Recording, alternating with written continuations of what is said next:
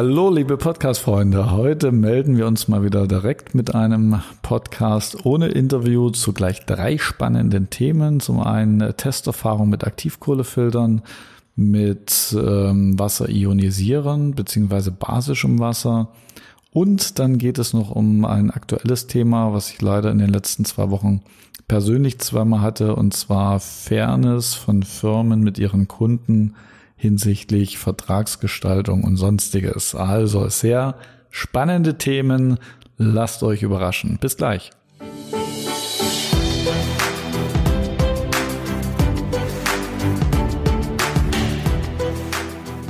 Als erstes Thema schauen wir uns mal die Aktivkohlefilter an, was sie tatsächlich können. Und wenn wir solche Themen hier berichten, dann könnt ihr davon ausgehen, dass das absolute äh, Praxiswerte, Erfahrungswerte sind und keine Theorie. In unseren E-Books äh, haben wir schon, schon beschrieben, was sie tatsächlich rausfiltern können. Für manche Dinge sind sie sehr sinnvoll. Also wenn zum Beispiel äh, Chlor, Pflanzenschutzmittel ähm, oder auch einige Medikamentenrückstände geht. Äh, dafür sind Aktivkohlefilter sehr, sehr gut geeignet, auch für Geschmacks-, Geruchsoptimierung. Das macht wirklich absolut Sinn.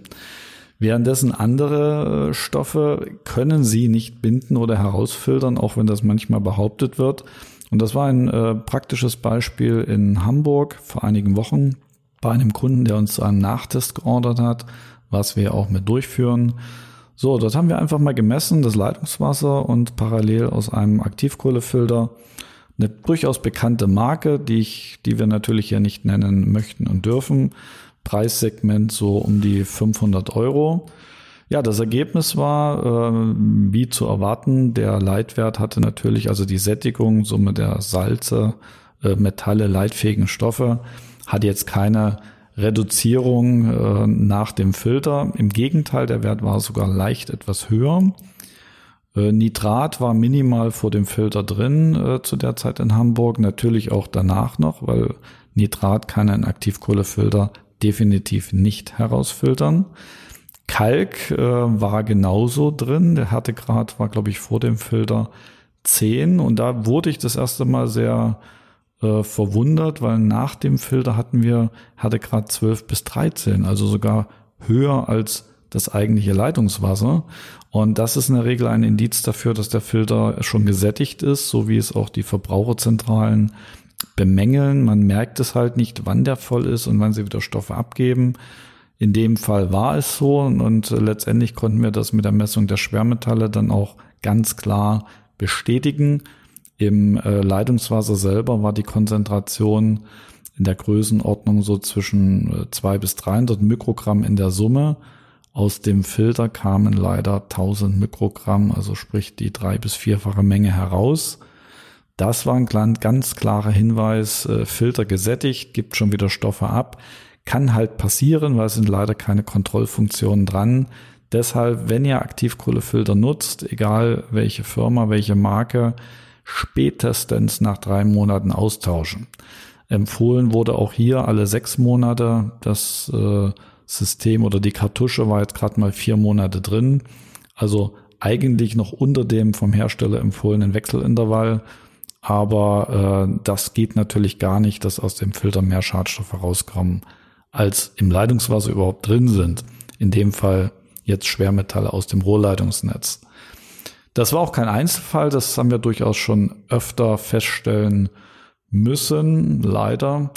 Ähm, und äh, deshalb achtet da bitte drauf, also wenn ihr solche Filter nutzt oder auch in Kühlschränken, diese ähm, äh, Kühlgerätekombination, wo ihr als Eiswürfel oder gekühltes Wasser rausnehmen könnt. Bitte wechselt diese Filter regelmäßig. Schadstoff ist das eine. Mikrobiologie, diese Prüfung haben wir jetzt nicht vor Ort mit durchgeführt. Das ist natürlich nochmal ganz anderes Thema. Also bereits nach wenigen Wochen, Monaten können diese Filter aufkeimen. Und äh, das wollt ihr natürlich auch nicht wirklich in eurem Wasser drin haben. Ja, nächste ähm, äh, Thema Wasser ionisiere, basisches Wasser. Das ist ja auch so ein Hype seit einiger Zeit. Äh, jetzt gibt's noch Wasserstoffwasser dazu. Ich möchte heute gar nicht so auf das Thema eingehen. Macht das Sinn? Ist das wirklich dauerhaft gesund? Bringt das Vorteile? Äh, könnt ihr auch in den E-Books nachlesen, beziehungsweise selber mal recherchieren. Da muss sich jeder ein eigenes Bild von machen. Ähm, mir geht's jetzt darum, ein eigenes Erlebnis in dieser Woche sogar bei einem Kunden auch zu einem Nachtest. Er hatte ein Gerät, das hat über 4000 Euro gekostet, also ein Wasserionisierer für basisches Wasser. Circa ein Jahr alt, also jetzt kein alter Schinken, sondern also modernste Generation. Und äh, wir haben das einfach mal geprüft, was interessierte ihn und er hat in der Praxis halt noch eine zweite Technik drin. Und das war einfach äh, mal wichtig zu sehen, was kann jetzt welches Wasser. So, äh, Feststellung war Leitwert wirklich eins zu eins, also Summe Salze Metalle, kein Unterschied. Ähm, Nitrat war äh, mit äh, 20 Milligramm pro Liter enthalten, auch das ging eins zu eins durch. Ist ja auch nur ein Aktivkohlefilter drin, kann ja die Maschine nicht filtern. Äh, der Härtegrad war auch eins zu eins, da hat man Härtegrad um die 20, das ging auch äh, ohne irgendeine Reduktion durch. Bei den Schwermetallen war eine Reduktion von äh, 300 Mikrogramm im Leitungswasser, wurden die auf ca. 100 Mikrogramm pro Liter reduziert. Also da funktionierte der Filter noch ein bisschen. Vermute mal, dass das ein Blockfilter war, weil die können zumindest teilweise die Schwermetalle zurückhalten, die Granulatfilter gar nicht. Was mich allerdings wiederum verwundert hatte, äh, der Kunde hatte das Wasser äh, bei diesem Gerät, man kann ja den pH-Wert einstellen, auf 8,5 äh, im pH-Wert eingestellt. Und wir haben den natürlich mal mitgecheckt, also frisch hergestellt, gezapft. Der pH-Wert war tatsächlich nur bei 7. Ob das jetzt ein technischer Defekt war oder generell so ist, das vermag ich nicht zu beurteilen. Der Kunde war doch relativ verwundert. Aber bei diesem sehr, sehr hochpreisigen System sollte das, wenn schon, passen. Also Schadstoffreduktion, dafür sind sie nicht wirklich ausgelegt. Außer jetzt Chlor, Fluor, Pflanzenschutzmittel, einige Medikamentenrückstände, was halt der Aktivkohlefilter kann. Und äh, nur der pH-Wert äh, hatte mich schon überrascht. So, auf der anderen Seite war, also Wasser von einem System, hatten wir dann äh, parallel mal mit getestet, dass also die Schadstoffe komplett entfernt hat. Sicher, also sowohl äh, der Leitwert lag im Bereich, wie jetzt bei Plose Lauretana, leichte Mineralisierung, äh, Nitrat komplett raus, Schwermetalle nicht mehr nachweisbar, äh, Kalk natürlich raus. Und der pH-Wert äh, war sogar knapp über acht gewesen. Also das, was der Kunde eigentlich versucht hatte, mit dem anderen Gerät zu erreichen, hat das System, was das Wasser richtig gereinigt hat, aber nicht den Fokus auf basisches Wasser hat, sondern den Fokus auf Reinigung, durch die vernünftig funktionierende Nachmineralisierung und Aufbereitung äh, sogar zusätzlich erreicht. Und das weit unterhalb der Preisklasse, also keine 4000, nicht mal 3000 Euro, also weitaus günstiger noch mit einer weitaus besseren Wasserqualität. Deswegen informiert euch bitte vorher ganz genau, was ihr haben wollt, was ihr sucht. Findet ihr A in den E-Books von uns oder recherchiert so am Markt, fragt einfach nach. Ihr könnt auch uns gerne fragen. In den Shownotes sind die Kontaktdaten immer mit drin und äh, löchert vor allen Dingen auch, wenn ihr Berater habt, äh, fragt die Löcher, die genau, kannst den Schadstoff filtern, jenen, wie funktioniert das, damit ihr am Ende keine bösen Überraschungen überlebt, äh, erlebt. Und 200, 300 Euro sind schon viel für etwas, was es nicht leistet.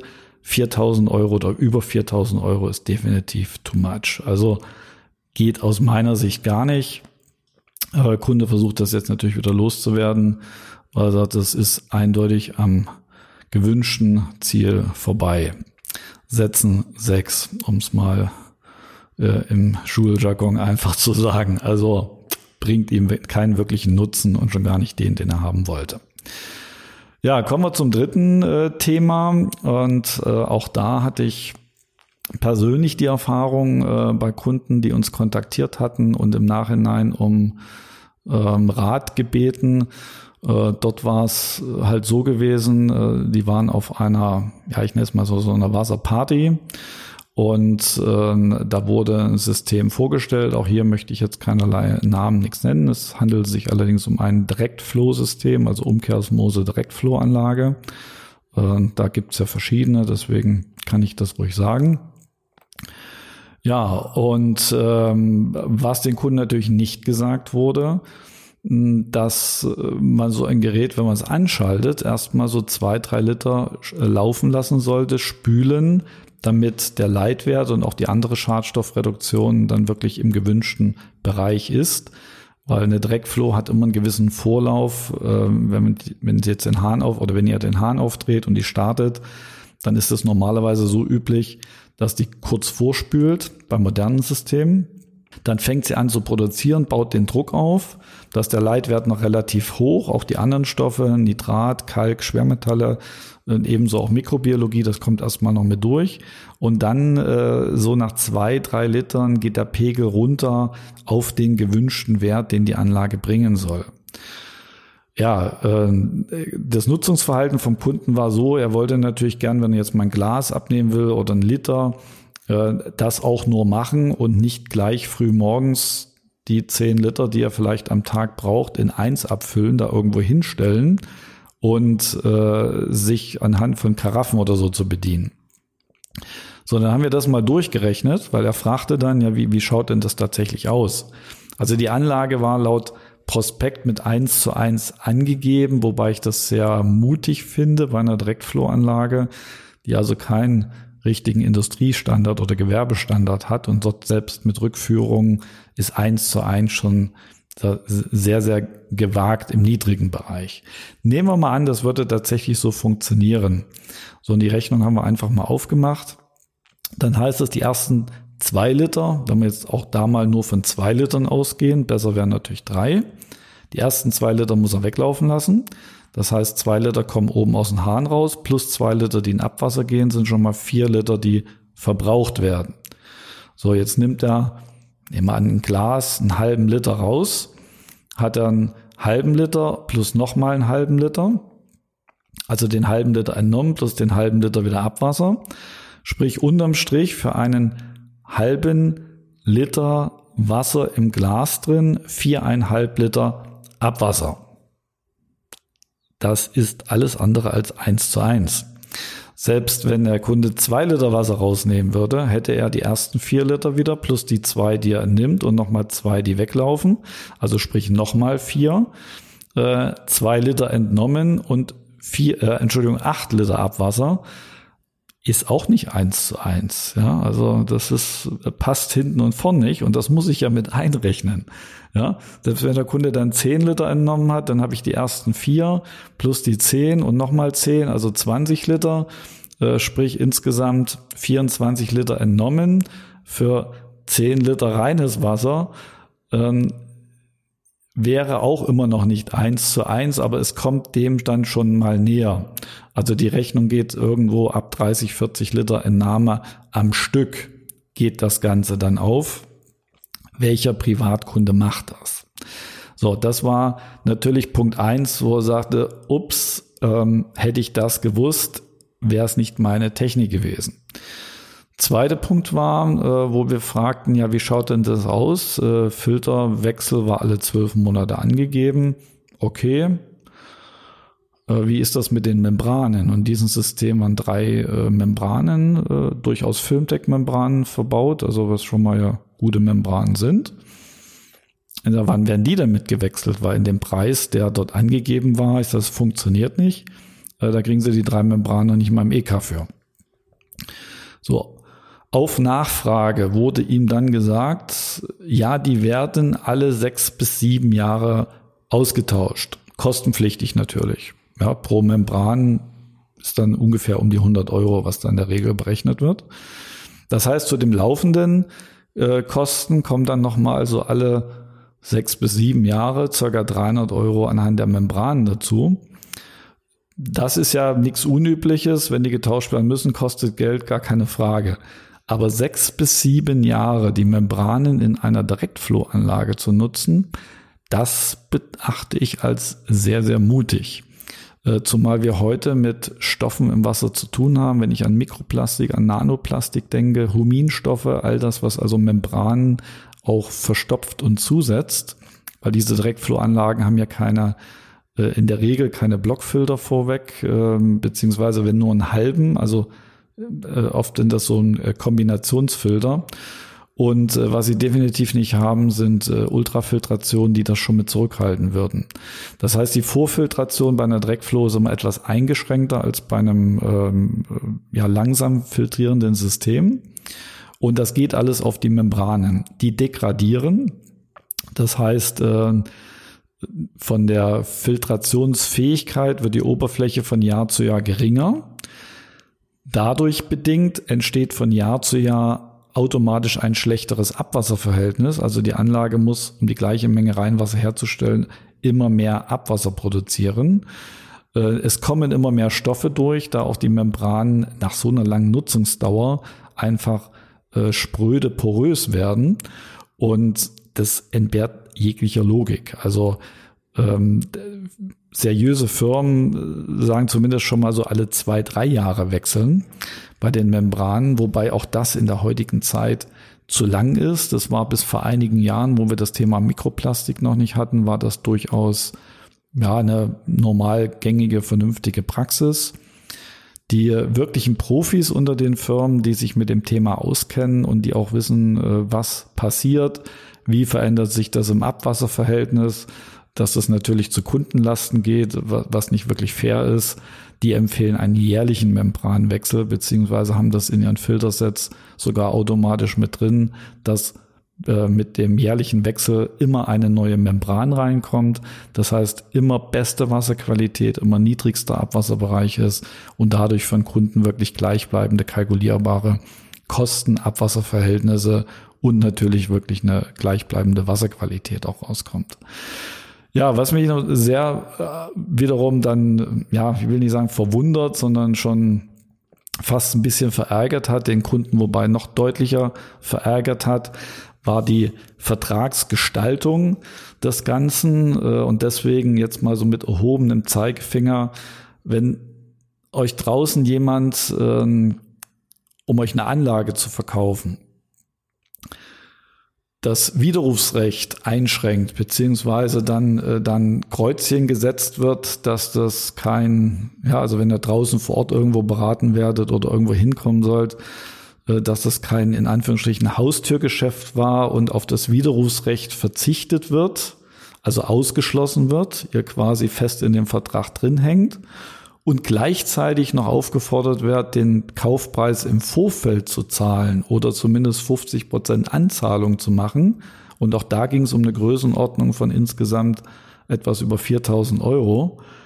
Also dann bitte Alarmglocken äh, hörbar anschalten.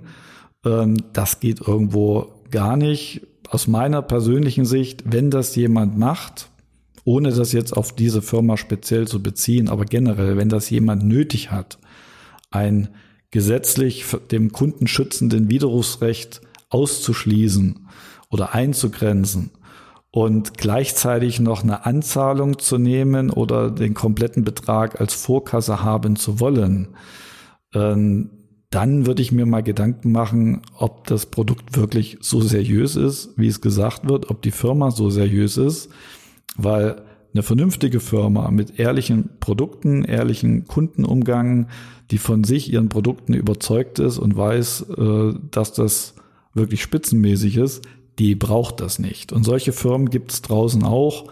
Die haben ihr Widerrufsrecht. Die haben sogar Widerrufsrecht ab äh, Übergabe der Produkte, also selbst wenn es ausgeliefert oder eingebaut wurde und äh, selbst wenn Klar kann auch eine Vorkasse bei Firmen durchaus möglich sein, aber selbst äh, wenn da Vorkasse geleistet wird, äh, das haben wir schon äh, praktisch miterlebt und ein Kunde halt aus irgendeinem Grund doch das Produkt erstmal jetzt nicht kaufen kann oder eine andere unternehmerische Entscheidung treffen musste, dann wurde da anstandslos das Geld zurückgezahlt, äh, ohne irgendwie eine, eine Klage, eine Drohung, eine Mahnung. Nee, es wurde halt widerrufen, fertig aus Ende. Also es gibt halt Firmen, die handhaben das im Interesse des Kunden. Das ist ehrlich und fair. Die sind von sich überzeugt. Die wissen, wie gut ihre Produkte sind. Und die haben es einfach nicht nötig, solche Knebelverträge einzugehen. Das ist aus meiner persönlichen Sicht Knebelung des Kunden. Und bei denen, die das machen, nötig haben, ähm, so praktizieren, da würde ich mir ernst dafür Gedanken machen, ob das der Partner für die Zukunft ähm, beziehungsweise mein Vertrauenspartner für das Thema Trinkwasser wäre. müsst ihr aber selber wissen. Ich fand es unschön für den Kunden, weil er hat unterm Strich jetzt etwas ähm, in Anführungsstrichen ja schon gekauft. Das wurde zwar noch gar nicht eingebaut, aber er kommt aus dem Vertrag offiziell nach Rücksprache auch mit der Verbraucherzentrale nicht wirklich raus, halt durch diese Eingrenzung des, äh, des Widerrufsrechts. Ob er sein Geld zurückkriegt, er will es zumindest versuchen. Ich hoffe es für die Kunden, ich weiß es aber nicht, weil auch da wäre definitiv, dass er nicht das hat, was er eigentlich wollte. Und er möchte gern den Hahn aufdrehen, sofort Wasser nutzen, einen geringen Abwasserverbrauch haben und äh, möchte gerade was das Thema Mikrobiologie angeht, höchste Sicherheit. Da war bei dem System zum Beispiel mit einer UV-Lampe im Nachgang gearbeitet worden. Auch da haben wir in unseren äh, E-Books drin verschiedene äh, Hinweise, ob das tatsächlich so sinnvoll ist, weil eine UV-Lampe, auch das nochmal für alle die, die es bis heute noch nicht wirklich wissen oder immer noch falsch argumentieren, eine UV-Lampe ist keine Keimsperre. Eine Keimsperre, wie der Name schon sagt, ist etwas Mechanisches, das sperrt ab, da kommt nichts durch. Eine UV-Lampe ist nach Definition und nach Technik ein Desinfektionsverfahren. Das heißt, es werden beim Vorbeifließen. Des Wassers an dem UV-Licht werden äh, Bakterien abgetötet und die schwimmen aber dann weiter, die werden nicht zurückgehalten. Und im schlimmsten Fall ist es dann das Fressfutter für die nachsitzenden Bakterien in den Schläuchen drin, weil das Wasser erwärmt sich ja auch und dann, wenn es warm wird, retrograde Verkeimung, verschiedene andere Dinge, dann ist es auch nicht das, was im Sinne des Erfinders ist, wenn wir um mikrobiologische Sicherheit reden. Also achtet bitte auch darauf, die neuesten Generationen vernünftige Techniken haben eine echte Keimsperre. Das ist eine sehr, sehr gute Technik. Das ist zum Beispiel eine Log6-Keimsperre. Also die hat eine 99,9999-prozentige äh, Rückhaltung und Sicherheit. Und äh, bei Spitzensystemen, wenn da sogar zwei eingebaut sind, also eine Eingangskeimsperre und eine retrograde Keimsperre, dann seid ihr total auf der sicheren Seite. Und der Vorteil dort ist gegenüber UV-Lampen, also eine UV-Lampe ist ja Licht. Die halten Jahr, anderthalb bis zwei. Ähm, wenn die ausgeht, die ist in einem Metallgehäuse drin, das seht ihr nicht, das hört ihr nicht, das merkt ihr nicht. Die ist einfach aus ihr denkt, die Desinfektion ist noch da, aber sie ist gar nicht mehr da. Eine Keimsperre, also eine richtige mechanische mit speziellen Membranfasern, die verschließt dann einfach, das heißt, die Poren setzen sich zu und es kommt einfach kein Wasser mehr raus, die macht selbst dicht. So. Und spätestens dann, wenn kein Wasser mehr kommt, dann wisst ihr, okay, hier ist irgendwas nicht in Ordnung. Ja, definitiv seid ihr aber geschützt, weil es kommt halt nichts mehr durch. Die hat zugemacht, verschlossen. Und das ist aus unserer Sicht eine wirklich sinnvolle Lösung eines Keimschutzes. Das wird auch in zwei Prozent der Wasserwerke sinnvoll eingesetzt leider nur in zwei Prozent und nur dort, wo äh, Kliniken danach mit ähm, oder direkt aus dem Wasserwerk gespeist werden. In Röttgen bei Aachen ist zum Beispiel so ein großes äh, System, was also mit großer Ultrafiltrationstechnik das äh, Trinkwasser dort mikrobiologisch sicher macht. Und der Sprecher des Wasserwerkes sagte selber, es ist das einzig technisch anerkannte Verfahren, was also sicher die Rückhaltung von Bakterien, aber auch Viren und anderen äh, äh, Mikroorganismen äh, sicherstellt und gewährleistet. So und da sollte man durchaus auch auf diese ähm, Aussagen beziehungsweise ähm, Großanlagentechniken vertrauen. Denn was im Großen funktioniert, funktioniert auch im Kleinen. Und deshalb empfehlen wir persönlich auch den Einbau von äh, Keimsperren und nicht von dieser UV-Desinfektion. Das ist an sich Stand von vor 10, 15 Jahren bei äh, privaten Wasserfiltern. In Wasserwerken im großen Stil kann das durchaus Sinn machen, weil da wird es kontrolliert, das ist unter Aufsicht. Äh, da ist es halt nicht so dem Zufall überlassen wie zu Hause bei einer Anlage, die irgendwo im Schrank verbaut ist.